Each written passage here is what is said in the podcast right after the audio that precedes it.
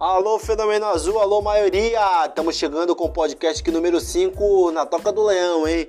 Podcast na Toca do Leão para comentarmos um pouquinho a respeito desse jogo de ontem, né? Ontem lá no estádiozinho de Oliveira em Marabá, Águia de Marabá e Clube do Remo, uma partida em que o técnico Paulo Bonamigo entrou com o time alternativo, somente cinco jogadores do time titular é, começaram a partida desde, desde o início, né? O goleiro Vinícius, é, o zagueiro Fredson, o volante Anderson Uchoa e os atacantes aí, o Lucas Tocantins e o Dioguinho.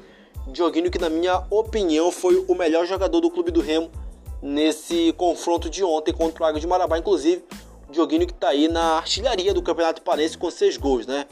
Excelente fase vivida aí por esse atleta e a gente espera que possa só melhorar cada vez mais, né? O Clube do Remo agradece, o Fenômeno Azul agradece. Uma partida bem abaixo tecnicamente, é, e ficou provado uma coisa nesse jogo de ontem, na minha opinião.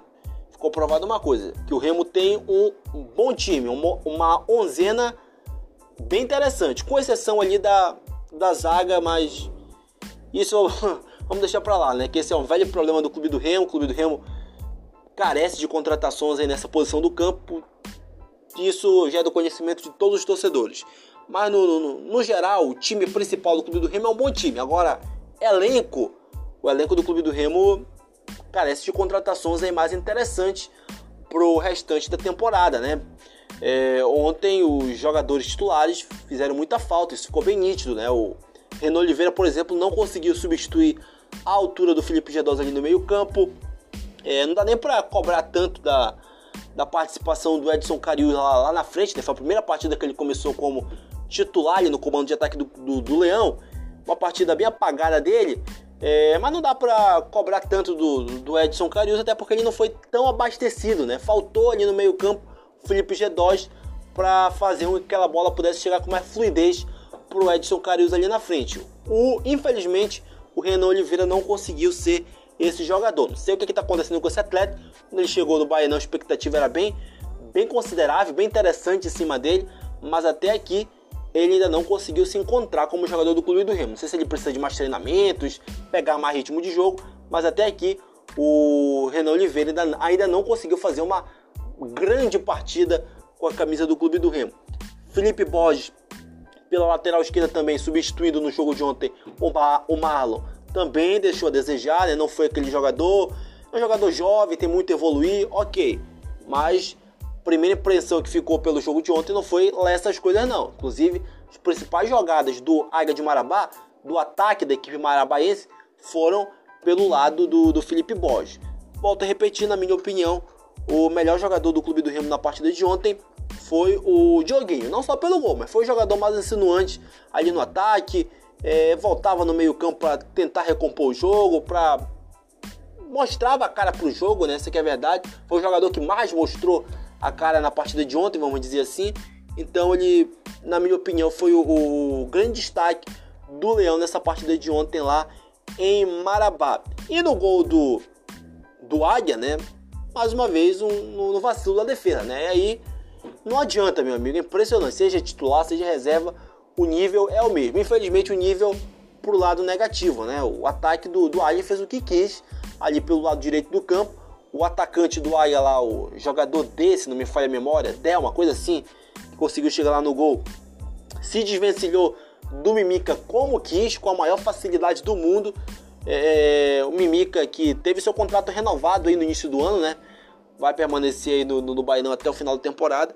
Mas eu já venho falando sobre esse atleta aí há, há tempos, né? Para mim, o Mimica não tem mais futebol no momento para permanecer no Bainão, para seguir jogando aí com a camisa do Clube do Remo nem como reserva, nem como reserva, porque a gente sabe que a temporada é longa, vem grandes jogos aí pela frente, e a gente sabe, né, com o calendário apertado, um jogo atrás do outro, acontece de o titular aí da posição se machucar, quem vai ter que substituir é o reserva imediato.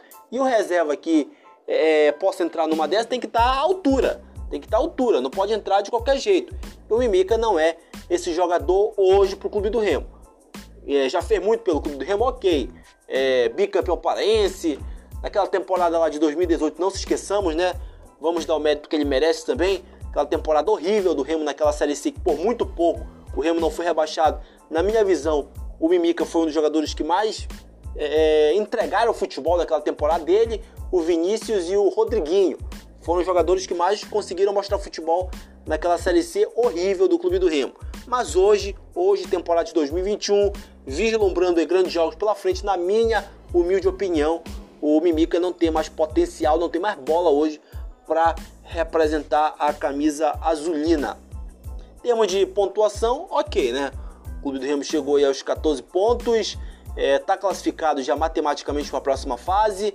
É, tem mais dois jogos para fazer aí para finalizar essa fase de classificação, né?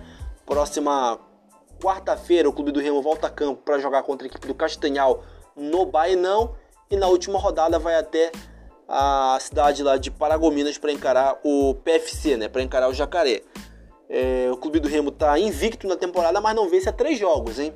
Não vence a três jogos. A última vitória do Leão no tempo normal foi no clássico Repá, é, que o Remo venceu por 4 a 2 De lá para cá, três jogos e três empates.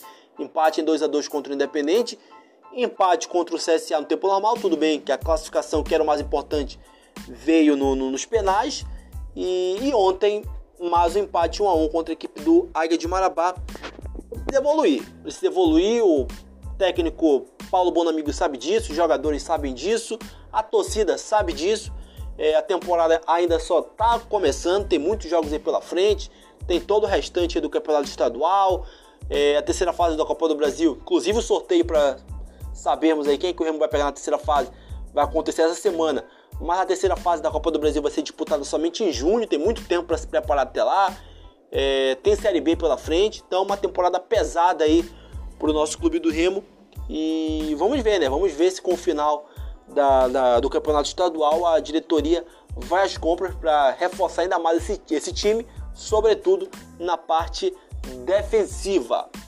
É, então o Clube do Remo ele volta a campo na próxima na próxima quarta-feira para fazer esse jogo aí da sétima rodada contra o Águia de Marabá. Aliás, contra o Castanhal, contra o Águia de Marabá foi ontem, né? Próxima quarta-feira contra o Castanhal. A gente volta para comandar o podcast número número 6 na sexta-feira. Ou melhor, na quinta-feira, né? O jogo é quarta, a gente volta na quinta-feira para comentar um pouco desse confronto entre Clube do Remo e Castanhal que vai acontecer na tarde da próxima terça-feira no estádio do Bainão. A gente espera que o Clube do Remo possa voltar a se encontrar com o caminho das vitórias, né? Acredito que para esse jogo de quarta o técnico Paulo Bonamigo vá com força máxima com o time principal e vamos ver, vamos ver como é que vai ser a postura do Clube do Remo aí nesse duelo contra o Castanhal da próxima quarta-feira. A gente volta comentando no podcast de quinta-feira. Convidando a todos aí para nos seguir no Spotify, no Google Podcast ou na sua plataforma preferida, seja na Ancho. É, divulgue aí o podcast na Toca do Leão com seus amigos aí no grupo de WhatsApp. E o nosso intuito aqui é sempre falar de Clube do Remo. Aqui o papo é de torcedor para torcedor. Forte abraço e até a próxima. Viva o Leão!